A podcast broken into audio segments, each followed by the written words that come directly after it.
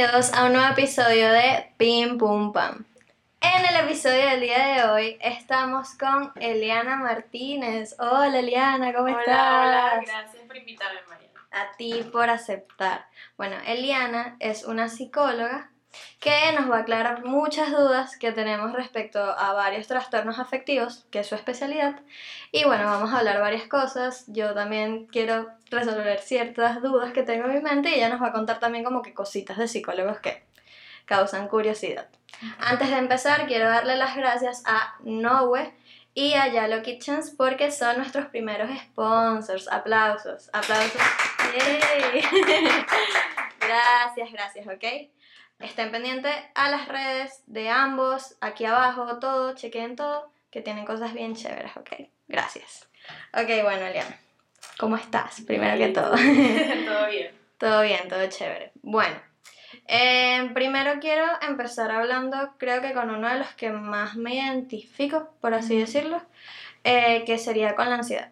Okay. No sé si nos puedes dar como una breve explicación de lo que es la ansiedad es cool a veces escucharlo de parte de una persona así que leerlo en Google. Ok.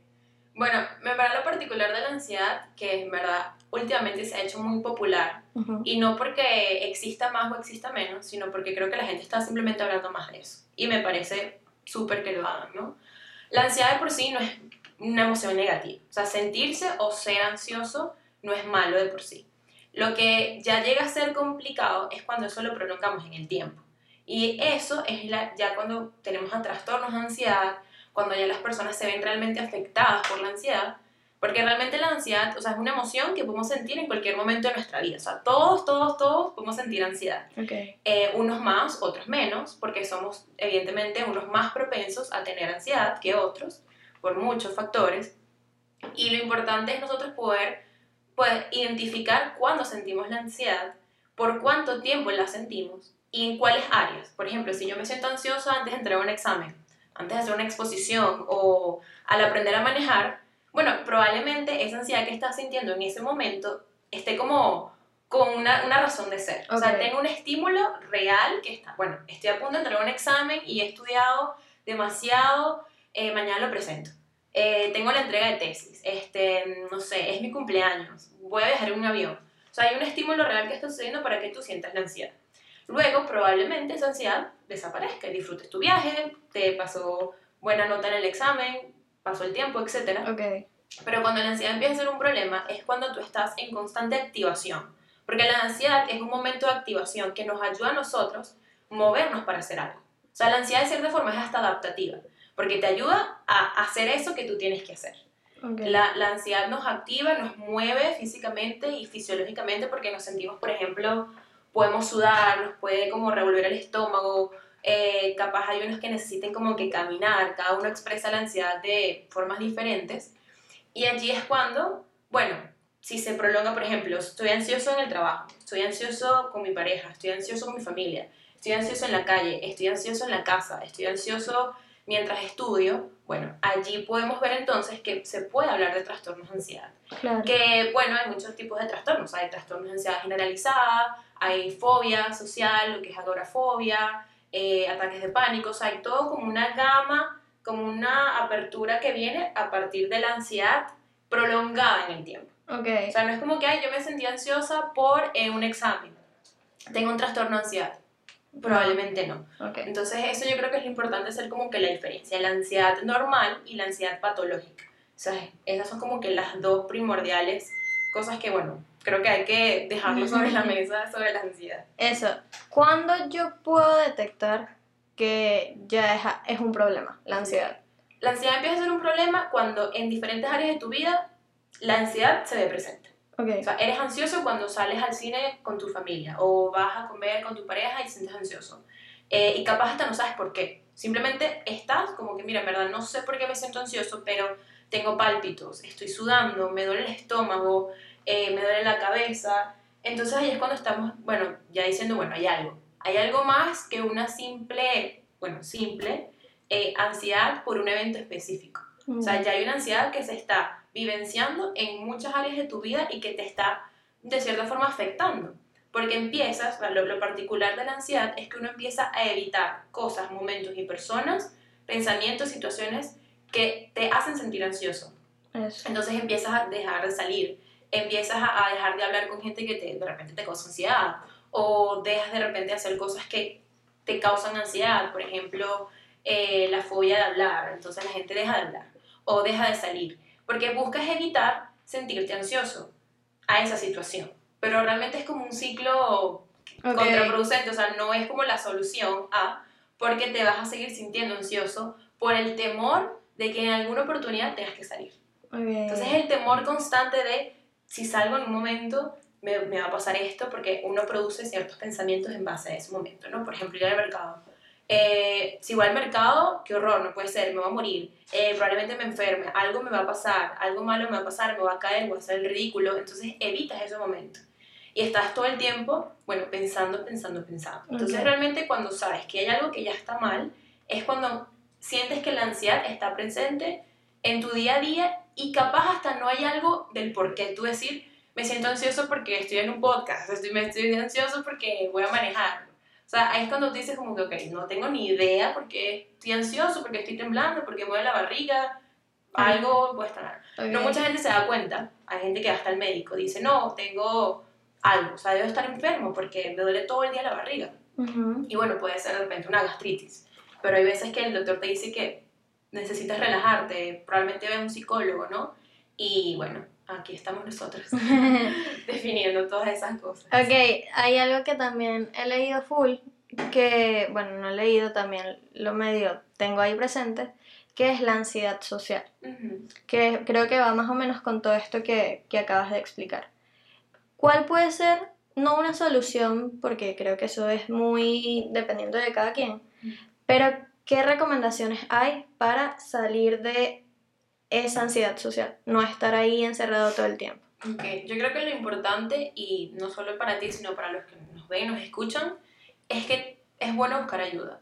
Porque como tú lo dices, a todo el mundo le, le va a pasar la ansiedad de una forma diferente, la va a sentir de una forma diferente, la va a experimentar y la va a padecer de una forma diferente.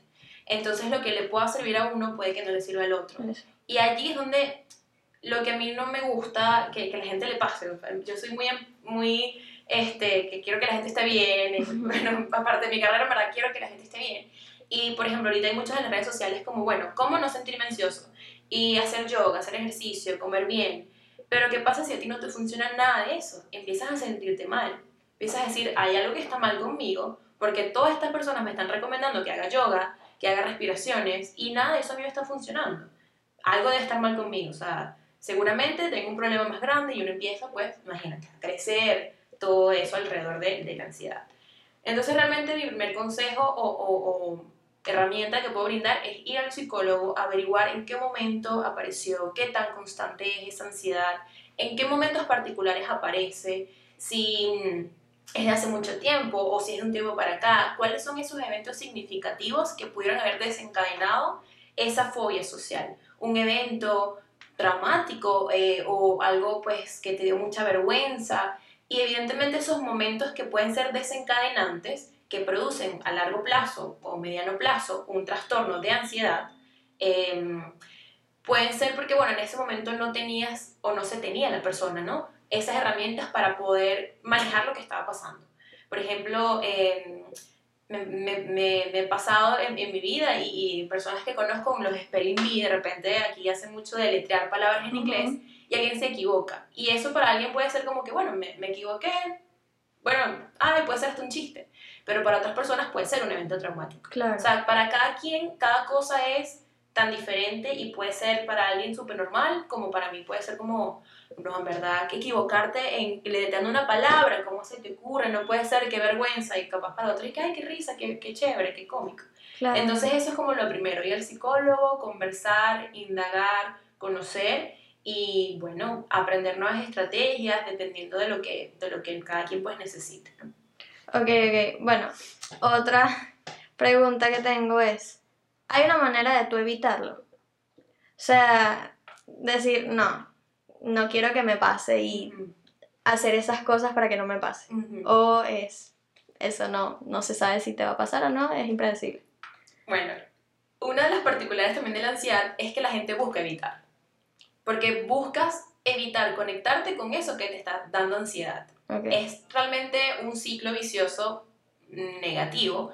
Porque dices, bueno, yo voy a tratar de no pensar en que esto me da ansiedad. Pero es que eso va a estar allí. Yo creo que la, la- bueno, la fórmula, porque realmente no hay una fórmula, pero yo diría como que uno de los pasos a seguir dentro de la ansiedad es más bien conectarte con eso.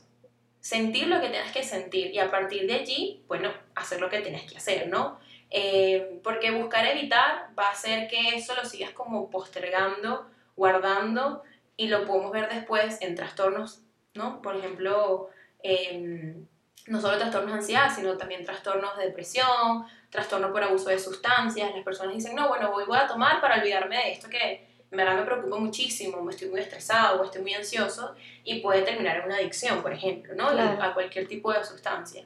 Entonces, em, al momento en que, bueno, buscamos como que evitar, puede ser como efímero, o sea, puede ser como un ratico, bueno, chévere, quizás, ok, pudiste postergar eso que te estabas sintiendo mal para eh, ir a la cena familiar que tanto ansiedad te da, pero bueno, lo lograste hacer. Claro. Pero después puede o puede que no tenga como sus, sus, cabos, sus cabos sueltos, pues. Entonces es como que hay que prestar atención a eso por ahí. Otra pregunta que tengo es, ¿tú detectas, tú como psicóloga, cuando alguien es ansioso o que tiene ansiedad?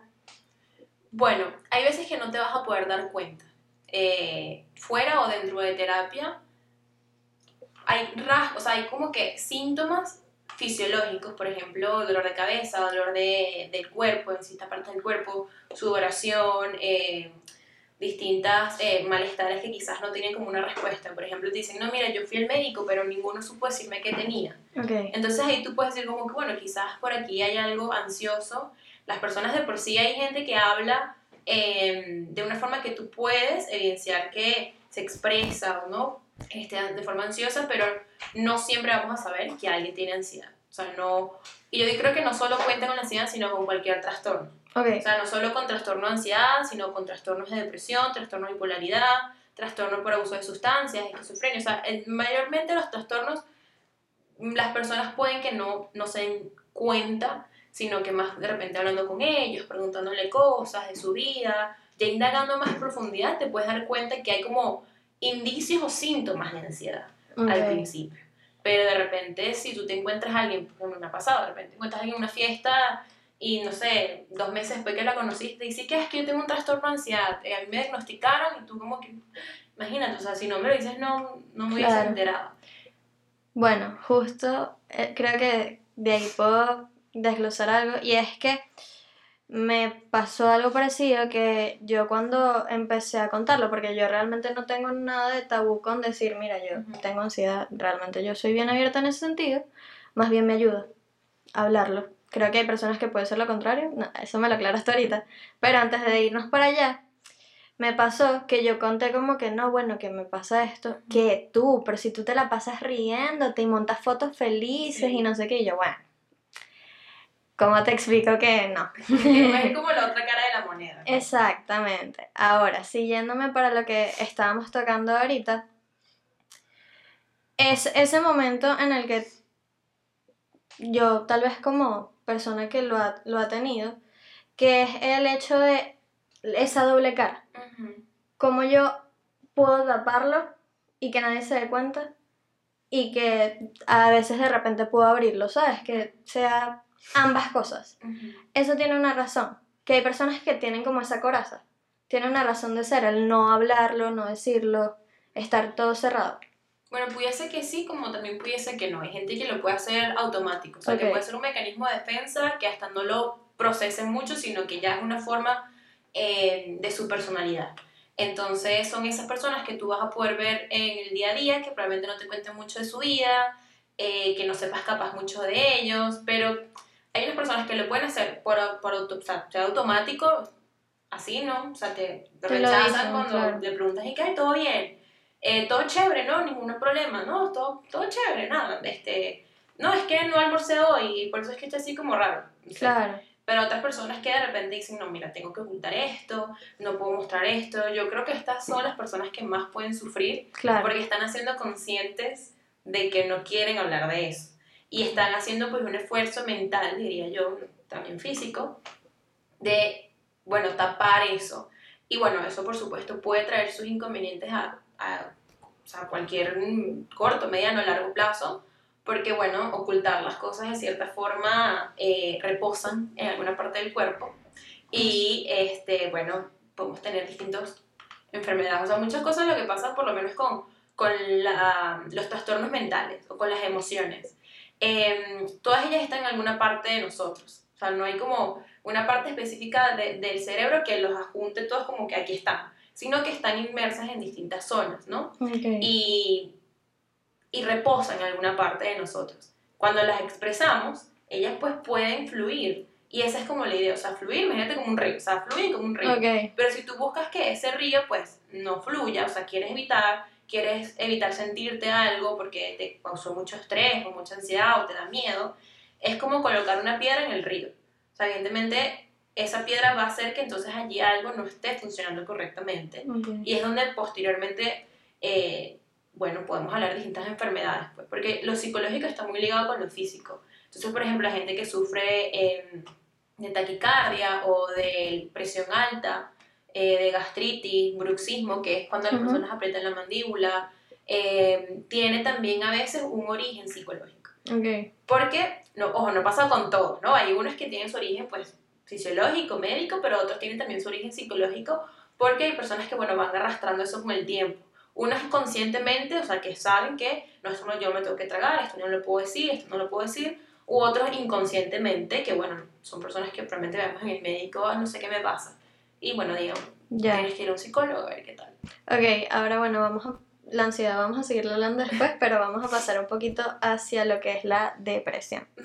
Te voy a pedir lo mismo, una pequeña definición de tu parte de lo que es la depresión. Chévere. Bueno, una definición no tan teórica de, la depresión es realmente el sentimiento de eh, desesperanza profundo sea, es el sentimiento de desesperanza, de no encontrarse a uno mismo, de no tener ninguna expectativa de uno mismo, de las cosas alrededor, de su futuro, eh, un vacío muy fuerte, una tristeza profunda y no es una tristeza, eh, no sé, que nosotros podemos sentir triste, porque la tristeza como la ansiedad también es una emoción normal, o sea, nos podemos sentir tristes, vemos una película y nos ponemos a llorar eh, vemos algo que nos da como tristeza y nos da dolor.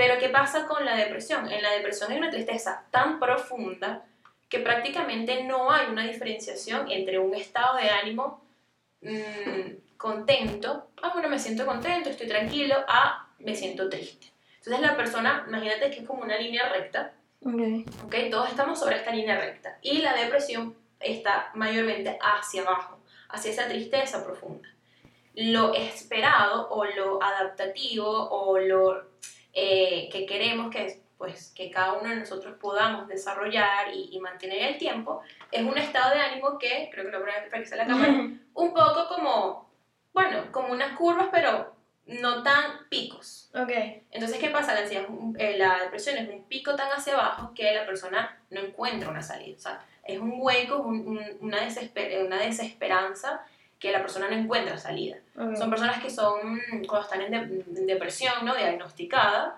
eh, son poco receptivas, entonces probablemente uno los quiere ayudar, pero la persona realmente está allí inmersa en ese, en ese dolor, en ese dolor que eh, pudo haber sido mm, arrastrado con el tiempo, eh, por no haberlo manejado en cada uno de sus momentos y se va pues cultivando aquí la importancia de que cada vez que nos pasa algo, no es como que me pasó algo, tengo que hablar. Bueno, no, pero como que sabemos que algo, bueno, claro.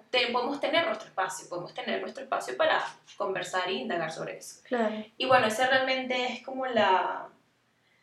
Sí, como mi, mi definición no, no tan teórica, obviamente hay un diagnóstico completo de unas eh, características específicas, unos síntomas eh, que van desde semanas hasta días, si la persona llora mucho, si sube, baja de peso, si deja de hacer actividades que antes disfrutaba, este, si deja de, compartir con su familia, con amigos, con pareja, abandona el trabajo, ¿no? Esos son como algunos síntomas que uno empieza a decir, ok, bueno, probablemente aquí uno va haciendo un check, check, check de la persona cuando hay claro. sospecha. Eh, esto y no solo con la ansiedad, son como unos síntomas genéricos, por así decirlo, ¿no? Y después tú vas desglosando ya de ahí que esto es lo que, lo que representa, sea ansiedad, depresión, pánico, etc. Ok, otra de las preguntitas que tengo respecto ahora de la depresión es, ¿cómo yo hago para saber, no, no me quiero ir por ahí todavía, cuando yo sé que la depresión es grave? O sea, que es algo grave que debo atacarlo ya mismo. Ok. Bueno, la depresión tiene varios niveles hay depresión eh, baja, depresión media y depresión grave. Em, entonces, bueno, cuando sabemos que ya es grave, o sea, que necesitas asistencia inmediata, es cuando probablemente atentes contra tu vida. Em, ahí es cuando nos ligamos un poco como el tema de las autolesiones, con el suicidio, porque la persona ya está en una, como te comentaba, una desesperanza tal que no hay salida, o sea, no va a haber una una forma de poder encontrar, bueno, bueno, voy a hacer esto para, para sentirme mejor. No, para nada. La persona no encuentra una salida ahí. Em, entonces, es grave cuando vemos que ya la persona está totalmente fuera de sí en el sentido de que, bueno, y cumple con unos criterios también, ¿no? Por ejemplo, hay un manual que se llama el DSM, es un manual de diagnóstico de trastornos mentales, que cada uno tiene, o sea, cada trastorno tiene unos criterios. Y uno va a ir, pues, a medida que va conversando con el paciente o con la persona, va a ir como que eh, haciendo un check. Bueno, esto está pasado, está pasado, está pasado.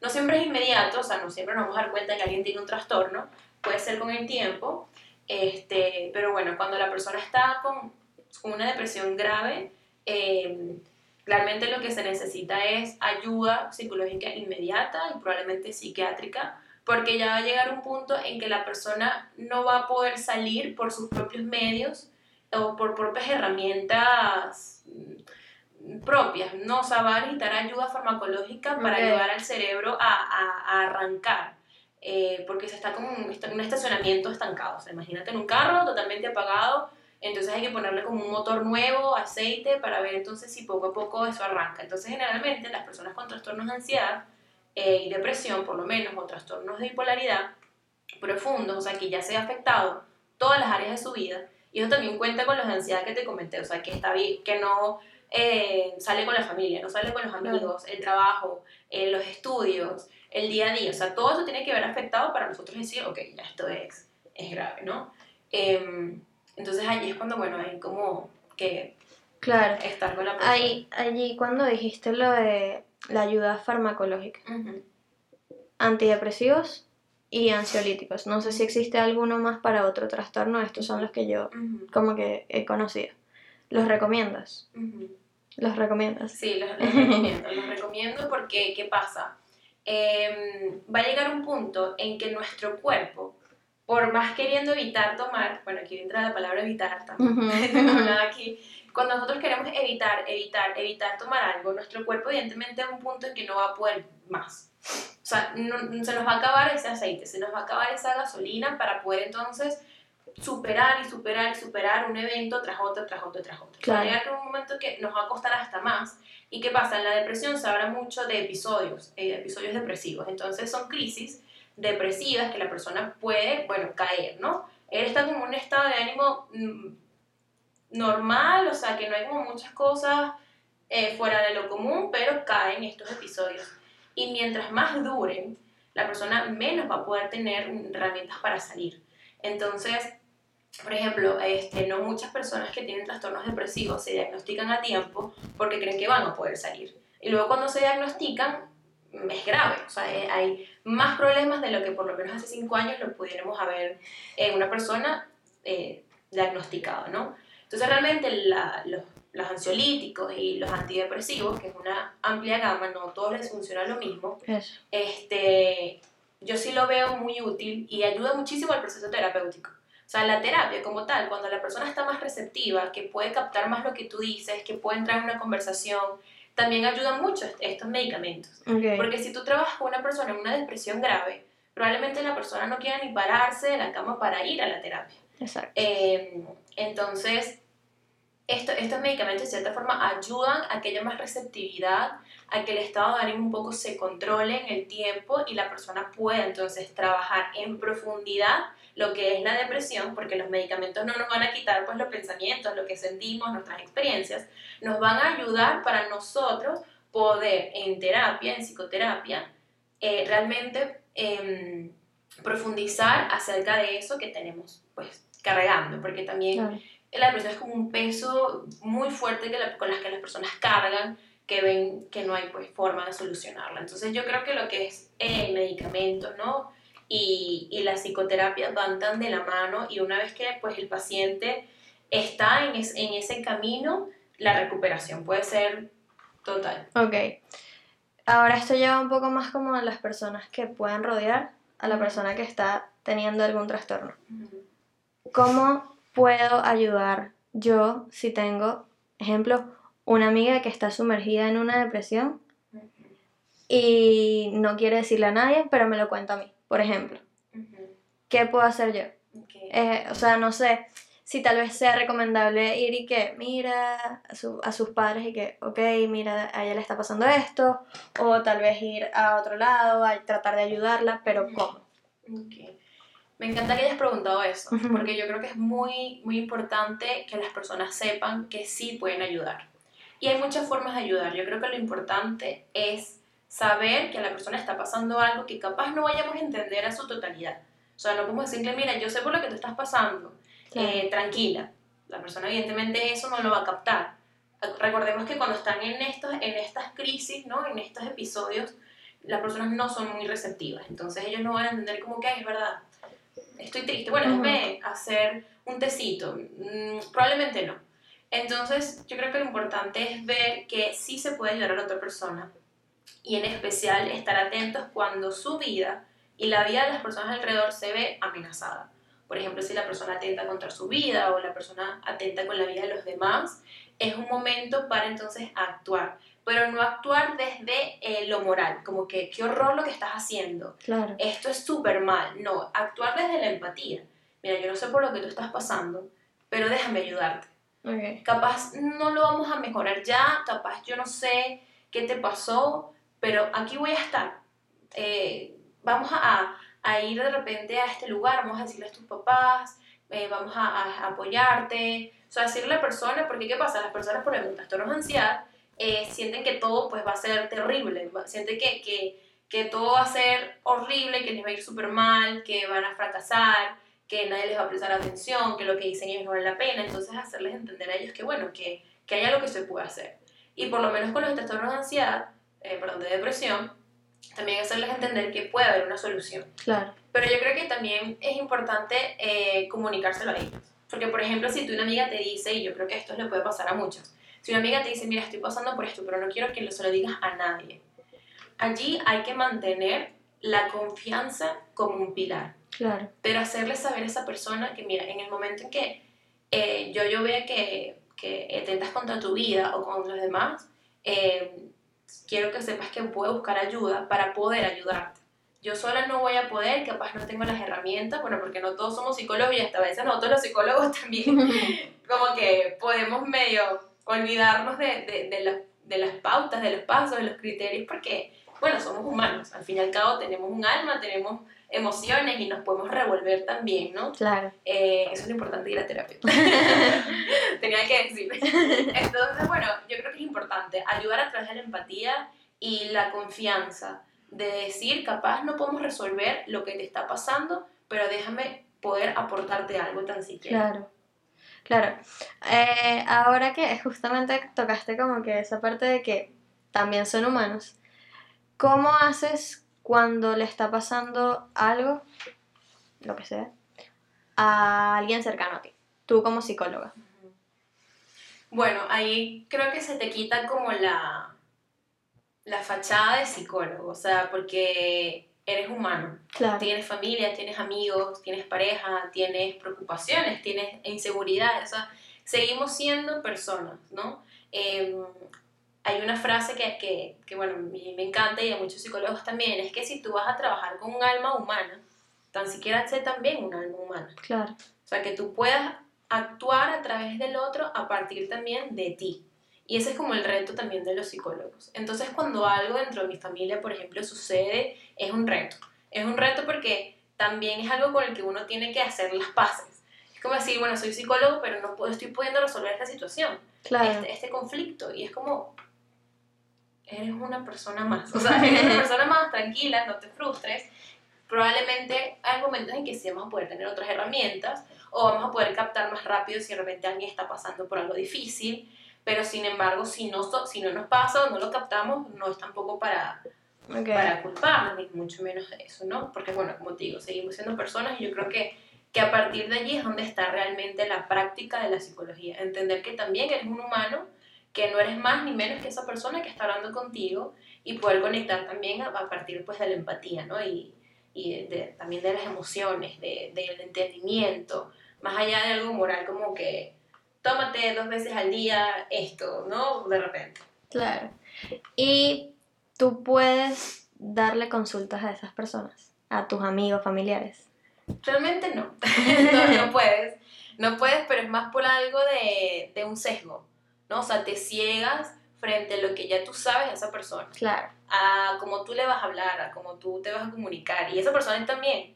Y puede hasta que no te, con- no te cuente completo las cosas. Entonces, para evitar malentendidos y conflictos, mejor no, este, porque bueno, realmente la, la, lo que es el proceso terapéutico se tiene que dar en un ambiente de total neutralidad. Claro. Entonces se puede a veces, quizás, mm, uno aguantar para no hacer un juicio, pero qué garantía hay de que de repente a tu hermana te cuente algo y tú eres psicólogo y tú le digas a tu hermana como, Mariana, o sea, no puedes como que evitar totalmente ser una persona común y corriente. Entonces, no, mejor no, que refieran, que refieran a un colega, a un compañero, mejor para que no se, no se estresen. ok. Ahora, yendo ya nos- yéndonos un poquito ya a otro tema, bajo lo mismo. Eh, las inseguridades. Cómo yo, eh, no es evitarlas, porque bueno, ya lo habíamos mencionado bastante, cómo yo sé que soy una persona insegura. Ok. Bueno, ¿cómo sabes tú que eres una persona insegura? Es, es, es eso, o sea, cuando te limitas a hacer cosas, cuando dejas de opinar algo, dejas de ir a un lugar, que es todo lo que hemos hablado ahorita, pero como yo, no es evitarlo, lo que pasa es que no quiero tocar otra vez esa parte, pero es no, no entrar allí en, en lo de ser una persona insegura, cómo yo me curo de eso, cómo yo acudo a dejar de serlo, porque eso no es que un día cambiaste y te dijeron, no, tú eres insegura, entonces al día siguiente que, ok, ya no voy a ser insegura, voy a ser segura, no, creo que no es un proceso tan fácil. No, no. ¿Cómo es este proceso? Que No es, un, no es un proceso fácil, sin embargo, no es que es imposible, Claro, pero sí es un proceso que es bueno que se dé si la persona realmente siente que en su día a día hay cosas que deja de hacer por su inseguridad. Deja de vestirse con lo que le gusta porque se siente insegura, deja de escuchar la música que le gusta, deja de comer lo que le gusta, deja de hacer todas esas cosas por la inseguridad de lo que pueden decir las otras personas. eh, y capaz no personas en la calle, sino hasta su propia familia claro. eh, compañeros, amigos, pareja, ¿no? Entonces, dejar de ser inseguro realmente no es una cosa como de un día para otro, porque por algo está esa inseguridad allí. Claro. Por algo está eso de que a ti no te, no te puedes permitir hacer eso que te gusta por miedo al otro. Entonces es como, ¿de dónde nació eso? ¿De dónde nació ese temor? ¿De dónde nació esa, esa privacidad de ti misma hacia ese disfrute?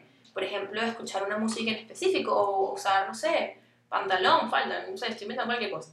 Eh, por el miedo que está el otro, ¿no? O sea, ¿qué es eso que te va a decir el otro que va, va en ti a afectarte? Entonces, Claro. eso es un trabajo eh, muy, muy factible, o sea, es algo que, que se hace mucho en terapia, el tema de las inseguridades, porque eso es como una piedrita em, en el camino de muchas personas Sí. y puede afectar cualquier área de nuestra vida, o sea, y, y puede, como te digo, eh, construirse de tal forma que luego sea algo muy grande. Entonces imagínate que luego tienes este lugar lleno de globitos y cada globito es una inseguridad. Entonces, bueno, el trabajo terapéutico sería ir trabajando con cada uno de esos globitos, lo explotamos, bueno, ya no tengo este globito. claro. Y sentirnos también menos pesados. Ok, esto puede, el ser inseguro, y ahorita también para irnos al tema de la autoestima, puede venir de la crianza.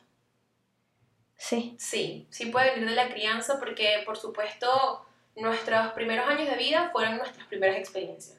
Eh, y también depende de la teoría que lo vean, pero porque hay muchas teorías a Claro. nivel de, de psicología. Claro. Pero sí, por ejemplo, yo sí considero que la crianza es una parte importante. No, ninguna crianza es perfecta. Claro. Tampoco es que, por ejemplo, ahorita que hay muchas también páginas de mamás, de una crianza, este, de cómo crear un bebé, de los primeros años de vida. No hay algo perfecto, ¿no? Este, pero sí considero que a lo largo de, de esos primeros años de vida, de cómo son las palabras que se van a ser mencionadas a ti, de cómo van a ser los tratos hacia ti como bebé, van a influenciar en ti también como en, en- en tu personalidad y se van a ir construyendo poco a poco. No significa que hay, algo te haya pasado en la infancia y eso va a ser por siempre así. No, porque pueden pasar otras cosas que cambien eso. Por ejemplo, si tienes, tuviste algún evento traumático en tu infancia, este, algún em, familiar, por ejemplo, o alguien cercano a la familia que te dijo pues cosas y cultivaste un pensamiento de ti negativo a partir de lo que te decía esa persona, no significa que eso se va a mantener por siempre. Claro. Porque bueno, puede esa persona dejar de estar en tu vida y luego vienen otras personas que van como a cultivar en ti algo diferente. Claro. Y pueden borrar ya eso y tú dices, ah, bueno, ya esto es lo que me decía esa persona, nada que ver. Porque pasa, la autoestima es algo que va desde que somos chiquitos. Porque la autoestima es lo que vamos creando de nosotros a partir de lo que me dicen los demás. Entonces a mí las personas me dicen, ay, es que tú eres así, que tú eres así, que tú eres así. Ah, bueno, yo probablemente me lo empiece a creer.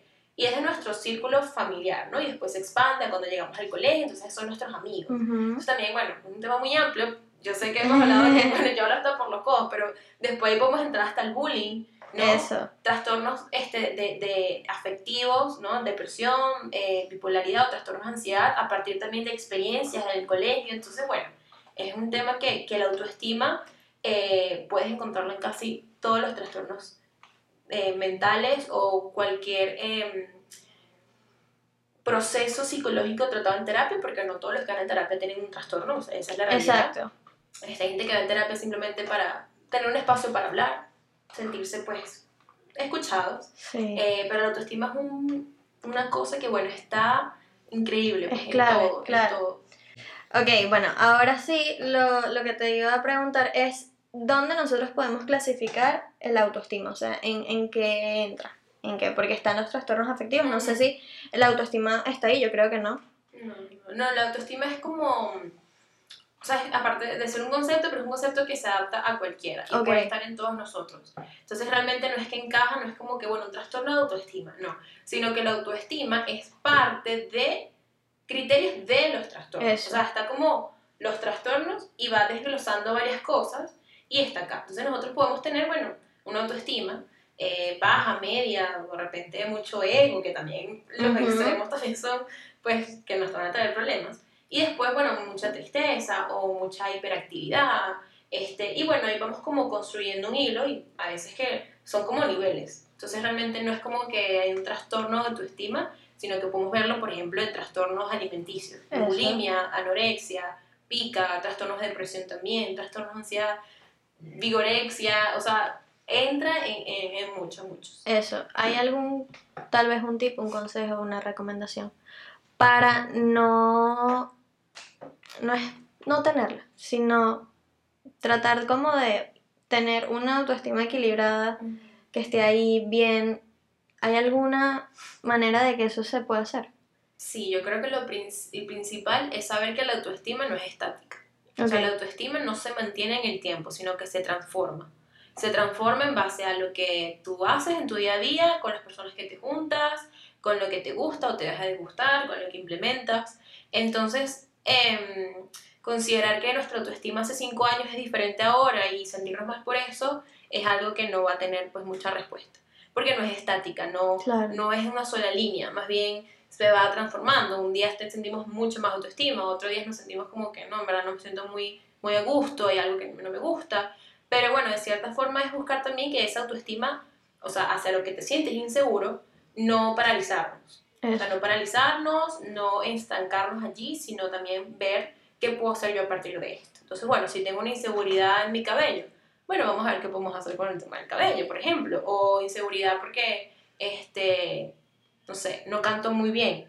Bueno, vamos a ver qué podemos hacer. O sea, y siempre tener también, pues, un psicólogo eh, en el apoyo de ese proceso, de ese camino, también es como lo ideal para ir construyendo y transformando esa autoestima, que siempre va a estar en, en, en constante movimiento, no Ok. es algo que se va a mantener. Ok, ok. Y en cuanto a esto, yo creo que ya va un poquito ligado con el primer tema que era la ansiedad, ataques de pánico. ¿Qué son los ataques de pánico? Bueno, los ataques de pánico eh, son unos momentos de angustia muy altos. O sea, nuestro cuerpo se activa de una forma en que pensamos que podemos morir. ¿ok? Eso. Este, tiene muchos síntomas. Podemos sentir temblor en las manos, sudoración, llanto, podemos sentir palpitaciones eh, muy rápidas, eh, nos podemos paralizar. Y entonces, los trastornos, de- eh, el ataque de pánico es un momento de activación, o sea, altísima y capaz no por una razón específica. Ujú. O sea, no vamos a decir, bueno, me dio un ataque de pánico porque salí el examen. O sea, no siempre vamos a tener el, como el por qué en ese momento, pero sí es un, un momento de, de, o sea, más alta de, de- de ansiedad, se pudiese decir, que entra la persona en un estado o sea, de, pánico que sientes que te vas a morir. O sea, yo creo que cuando alguien te dice, tuve un ataque de pánico, tú le preguntas, ¿y cómo te sentiste? Y te dice, o sea, sentía que me iba a morir. Así que, ok, creo que sí pudiste haber tenido un ataque de pánico. Ataque Ok. de pánico en el carro, ataque de pánico saliendo de una tarima, por ejemplo, ataques de pánico este, antes de hacer algo importante en tu vida. Entonces, sí, el ataque de pánico entra dentro de los trastornos de ansiedad y es una activación muy, muy fuerte dentro del cuerpo que está como en total amenaza. O sea, la persona cree que viene un oso a comérselo vivo y en verdad no hay nada, está de repente manejando en una autopista. Me, me causó cierta gracia porque justamente cuando yo dije, no sé, no sé qué me pasaba, yo sentía que me iba a morir, fue así tal cual. Eso fue lo que yo dije cuando fui a terapia. Ese sentir que me voy a morir eh, es real, o sea, No, no, no, no te vas a morir. Y eso es importante. Para los Ujú. que sienten que alguna vez les dio un ataque de ansiedad o un ataque de pánico, no se van a morir. Muy poco probable mueras por un ataque de pánico. eso es importante. Eh, pero la sensación que tienes en el cuerpo es que te vas a morir. claro. Este, y bueno, yo creo que eso es importante saberlo, porque ya tú de repente vuelves a experimentar un ataque de pánico. Ya capaz tus niveles de, de pánico y tus niveles de ansiedad ya poco a poco puedan disminuir, ya tú sabiendo que no te vas a morir por eso. El primer momento en que alguien le da un ataque de pánico yo creo que es un momento muy fuerte, este, y lo digo también personalmente y lo digo también pues al, psicológicamente, eh, pero cuando ya tú empiezas a conocer que realmente es un ataque de pánico, empiezas a perderle el miedo. Ujú. Entonces empiezas a saber que, bueno, capaz te dio un ataque de pánico, pero sabes que en no te vas a morir. Entonces, bueno, poco a poco hay herramientas que uno le da a los pacientes para que, pues, trabajen en eso y es algo que no es, de cierta forma, em, prolongado en el tiempo. O sea, no es que vas a ir por siempre con ataques de pánico, no, hay medicamentos también para eso y terapia para eso. Sí, bueno, fíjate que a mí cuando me empezó a suceder, evidentemente la primera vez que me pasó yo no entendía nada. Yo dejé que pasara esa primera vez porque no entendía, no sabía que tenía que hacer nada. Me volvió a pasar dos veces más. Ahí fue cuando, bueno, busqué ayuda. Exacto. Pero ya después me pasaba y ya yo sabía que me iba a pasar. Ya yo lo tenía claro, yo decía, ok, aquí viene. Aquí viene, llegó el momento del día en el que me pasa. Y eso es bueno porque empiezas ya a, a saber cuándo te va a dar uno. Ok. Y es como, como un aura, o sea, las personas, los ataques de pánico se relacionan mucho con los ataques epilépticos, solo por una razón, y eso te lo pueden, tú eres, bueno, el perfecto ejemplo, porque las personas que le dan ataques de pánico empiezan a sentir cuando les va a dar un ataque de pánico. Este, por ejemplo, empiezan a sentir su oración, empiezan ya que empiezan como a respirar mucho más rápido, eh, que se están paralizando, como las personas que tienen epilepsia tienen como, ellos le dicen como un aura de que les va a dar un ataque epiléptico. Todo esto es una psicoeducación, por supuesto, tanto para la persona de ataque de pánico como al que le da la epilepsia. Porque tú buscas, no, capaz no puedes evitar en total que te dé un ataque de pánico como un ataque epiléptico, pero ya tú sabes que te va a dar. Entonces las personas, por ejemplo, buscan estar sentadas Ujú. eh, para no golpearse y entonces pegarse en la cabeza, por ejemplo. Este, buscan acostarse, buscan a alguien. Entonces, eso es como un aura que las personas empiezan a sentir e identificar. Y ya cuando tienes eso, tú le pierdes el miedo al ataque de pánico. O de cierta forma ya lo puedes identificar. Eso. Y hay veces que tú identificas lo que te está dando y hasta no se, o sea, no- como que no se completa el proceso del ataque de pánico. Porque la mente es maravillosa, porque la mente empieza a decir, bueno, ya yo Aquí sé lo que va viene, a pasar, ajá. aquí viene, pero... Ah, y, y hasta la mente que, "Ah, me- mejor no. Mejor no, no, me, no me paniqueo, porque, o sea, yo lo digo riendo, ¿no? Pero ay, mejor no me da ataque de pánico, porque ya, ya, ya, Pero cual. bueno, eso se trabaja en terapia y es así, eso es muy, muy, muy real. Bueno, yo buscaba a alguien. Esa era como mi solución al principio. Después eso ya no era solución. Pero al principio buscaba a mi mamá o a mi hermano y le decía, agárrenme porque siento que me va a pasar algo. Y si no me agarran y si no están aquí, yo me voy a morir. Eso era lo que yo decía. Si esa persona no estaba, me pasaba mucho con mi hermano, yo decía, no, ya, aquí fue, de una. Pero si él estaba, yo lo tenía que despertar porque esto pasaba a 2 de la mañana. Tenía que despertar que mira, por favor. Pero aquí viene otra cosa que es mi siguiente pregunta. ¿Cómo tú le explicas que realmente tú sientes que algo no está bien? Aunque ellos te vean que estás bien. O sea, ¿cómo le das a entender que, que me digas tranquilízate no me está funcionando para nada? No lo digo personal, lo digo porque realmente sí, sí Ujú. sé muchas personas que dicen, no vale, pero eso no es nada, mira, tú estás ahí tranquilo. Ujú. Pero no, realmente no es así. ¿Cómo Sí. yo logro explicarle eso a esa persona? Bueno, el tema es que capaz no siempre vayan a entender. Eso. Y tampoco podamos explicarlo. Porque lo curioso de los trastornos o de la ansiedad o de los ataques de pánico es que capaz no siempre vamos a tener cómo definirlo. Más allá de decir, bueno, me, me siento así, me siento de esta forma. Porque bueno, no, no todos tenemos todo el tiempo eh, la definición o, o la respuesta a esas cosas. Em, pero yo creo que es importante que, bueno, a pesar de que la otra persona no nos entienda, no frustrarnos, porque capaz de verdad no nos entiende. Y, y bueno, puede que porque no quiera o porque no sabe. Este, y pedir ayuda realmente a las personas que sepan. Yo creo que ese es como el, el primer mm, eh, como consejo, porque si nos quedamos allí sabiendo que, bueno, nadie me entiende, nadie me entiende, caemos a, a otras cosas. Claro, eso es importante porque yo a veces soy... ¿Ya? ¿De verdad? Ok. Disculpa. ok, bueno, yo a veces soy así que me tranco como que, perro, pero necesito que entiendas que... Sí. Pero bueno, sí, Sí, eso, sí, eso es entiendo. importante saberlo. Entiendo. Ok, bueno, ya pasando un poco como los temas genéricos que yo traje, yo hice ciertas preguntitas en Instagram y esto es para invitarlos que estén pendientes para después participar aquí. ¿Qué hicieron ustedes en las preguntitas que yo dejé en la cajita de Instagram, en las historias, para hacerle algunas a Eliana? Voy. ¿Qué es lo que más te motiva de tu trabajo? Amo mi trabajo, lo amo, o sea, tú dices trabajo y ya como que suspiro, no, me encanta, me encanta y no solo me gusta pues estar y, y poder eh, aportar lo que sea con otra persona, sino estar en como constante aprendizaje, porque cada persona entra al consultorio, eh, pero sale dejándome a mí algo también. Claro, O sea, como, como esa, ese flujo de, de emociones, de procesos que también se comparten, eh, de cierta forma, eh, bueno, me llena a mí de, de todo. Y, y yo soy un poco workaholic, tengo que admitirlo. O sea, bueno, tengo una página de Instagram, pero me encanta, me encanta lo que hago de principio a fin. ok, bueno, sus redes sociales las vamos a dejar aquí y ella las va a decir al final. ¿Le cuentas de los problemas de los demás a tus conocidos, sinceramente? Eh, me imagino que problemas de los pacientes. Ujú, Mm, Realmente no. Realmente no, porque lo que se queda, se queda. eh, sí hay muchas mesas de trabajo de supervisión de pacientes, entonces Ok. otros psicólogos con un poco más de experiencia que tú comparten y pueden ubicarte un poco más de ciertos casos en que tú tengas como un poco, necesitas apoyo, ¿no? Porque ser psicólogo nunca dejas de aprender, o sea, realmente como la persona va evolucionando, tú también debes evolucionar, debes estar en constante actualización, en constante investigación para ir un poco a la par. Eh, y bueno, a veces nos podemos equivocar con los pacientes porque hay un sesgo personal, ¿no? Acuérdate que, bueno, somos personas, entonces a veces eh, podemos emitir juicios sin querer Eso. o queriendo, este, pensamientos. Entonces siempre uno está ahí, eh, pero no, realmente en mi, vida, en mi día a día muy poco. eh, Ok, y no sé si te ha pasado que, por ejemplo, yo te digo, mira, Eliana, necesito que mi hermano vaya a consulta, tú no lo conoces, pero quiero que lo atiendas y tal. Tú tuviste su consulta. Y ahora que venga yo y te pregunte, mira, cuéntame, ¿qué te dijo? ¿Te ha me pasa pasado? muchísimo.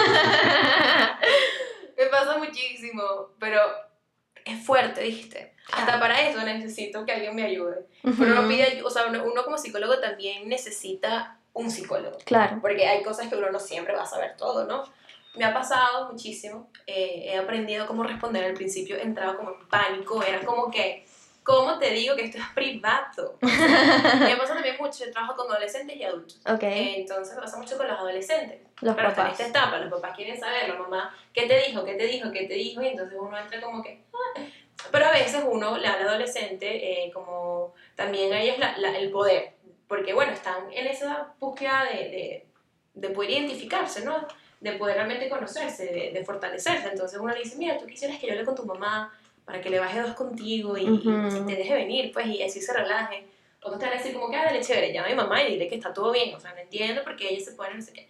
Otros te van a decir que no, no le cuentes nada. Y bueno, uno por supuesto respeta la decisión de, de la otra persona, a menos que, bueno, se atente contra su vida, o sea, sea algo muy, Claro. muy grande. Pero me pasa y es un poco fuerte, pero es un reto, definitivamente es un reto que nunca deja de serlo. Claro. Ok. Está bien. Es que esta pregunta no la entendí muy bien. Está bien tener 21 años y nunca haber tenido novia porque te pesa económicamente. Vayan a terapia para esa pregunta, porque pobrecita. Está muy, sospechoso. Sí, es, es muy personal. Es muy personal, es muy, muy, muy personal, pero sí, vayan a, a, a- Vayan, vayan. Vayan ya. Ok. Puede que me vaya a sentir mal toda la vida. No, No. no, no. Lo que estás sintiendo, si es una persona que en este momento está viendo, escuchando esto, lo que estás sintiendo puede ser horrible, que capaz no lo entend- entendamos perfectamente, o capaz ni tú sabes lo que te está pasando, pero tienes que saber que lo que estás sintiendo no va a ser por siempre.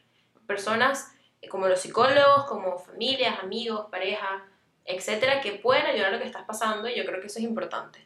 Y bueno, que no, no. Nada de, de lo que vamos a sentirnos mal por siempre, no. Ok. ¿Sabes cuando alguien se quiere matar? Tipo, te das cuenta. O sea, Tipo. o sea, uno sabe, por lo menos en, en terapia, por lo que puedo decir, ¿no? Eh, tú haces preguntas, tienes como unos criterios de preguntas, haces unas preguntas a dónde, cuándo, cómo, por qué, sabes cuándo, sabes cómo, y ahí más o menos eh, vas como que prendiendo las alertas dentro de ti, eh, pero hay veces que no siempre lo vas a saber. Realmente creo que hasta más de la mitad de los suicidios nadie tenía ni idea de que esa persona se iba a suicidar. Entonces, bueno, eso es algo de siempre estar... em, eso es como que lo importante de ser empático con las personas, yo creo, porque realmente los trastornos no se ven, no es como un yeso que me parte el brazo, Claro. mira, tengo un brazo fracturado. Ah, tengo un trastorno de ansiedad. No, no eso lo, lo tienes muy adentro.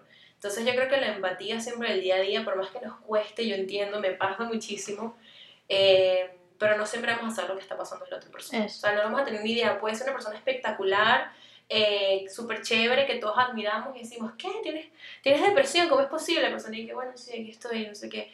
Entonces yo creo que es eso, pues a partir de la empatía y, y bueno, Ok, ¿sabes? Esta es otra. ¿Sabes cuando alguien está mintiendo? Lo detectas.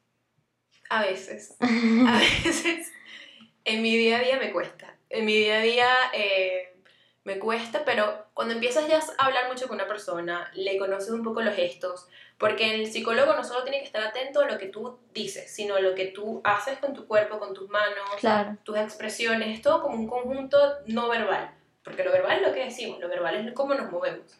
Eh, entonces ahí también hay una expresión, entonces a veces como ponen la cara, eh, de repente cuando se tocan, ya tú sabes que hay algo por allí, capaz no es una mentira, pero pueden transformarte lo que están diciendo. Claro. Entonces como que no, Eliana, es que yo llegué, yo llegué a las 2 de la tarde más o menos, ¿sabes? Ujú. Como que más o menos, más o menos, y capaz no es que a las 2 de la tarde, pero llegaron que sea a las 3 y cuarto, qué sé yo, o sea, pueden transformar o mentir, y bueno, eso también forma parte, bueno, de, de la personalidad, y como uno psicólogo tiene que atajar allí, entonces, ah, ¿por qué estás mintiendo? Y esas cosas. Eso. Aquí voy de las que hicieron. Esta fue mi favorita. Que es. ¿Nuestros sentimientos realmente dependen de nosotros o son relativos? Ok, los sentimientos tienen una base neurobiológica, o sea, están en una parte de nuestro cerebro. Sin embargo, bueno, dif- dif- diferentes teorías dicen de que, bueno, eh, va- pueden o no depender de nosotros. Va a depender mucho de nuestra crianza, de nuestros mecanismos eh, de defensa, de cómo somos, de nuestro carácter, nuestra personalidad. Pero sí, lo- los, sentimientos tienen, pues, de cierta forma, eh, muy atajado a las emociones. Entonces, por ejemplo, si ponemos tu cerebro en este momento en un examen, vamos a poder ver cuáles partes de tu cerebro se activan si te sientes triste, Claro. o si te sientes alegre, o si te sientes nerviosa, o si te sientes amenazada. Entonces, de cierta forma, los sentimientos se pegan a lo que son las emociones y podemos verlos eh, con estos programas. Sin embargo, bueno, eh, dependen de nosotros. Puede que sí, puede que sí. Bueno, esas son todas las preguntas que hicieron en Instagram. También esas son todas las preguntas que tengo yo. Realmente tengo más, pero no quiero que esto sea tan extenso. Podemos estar aquí Eso, hablando de O sea, ambas creo que hablamos full. Yo tengo también Sí. como demasiadas dudas en mi vida, entonces complemento. Yo también tengo dudas. la mía no lo puedo negar. Ven, esas son cosas importantes. ok, bueno.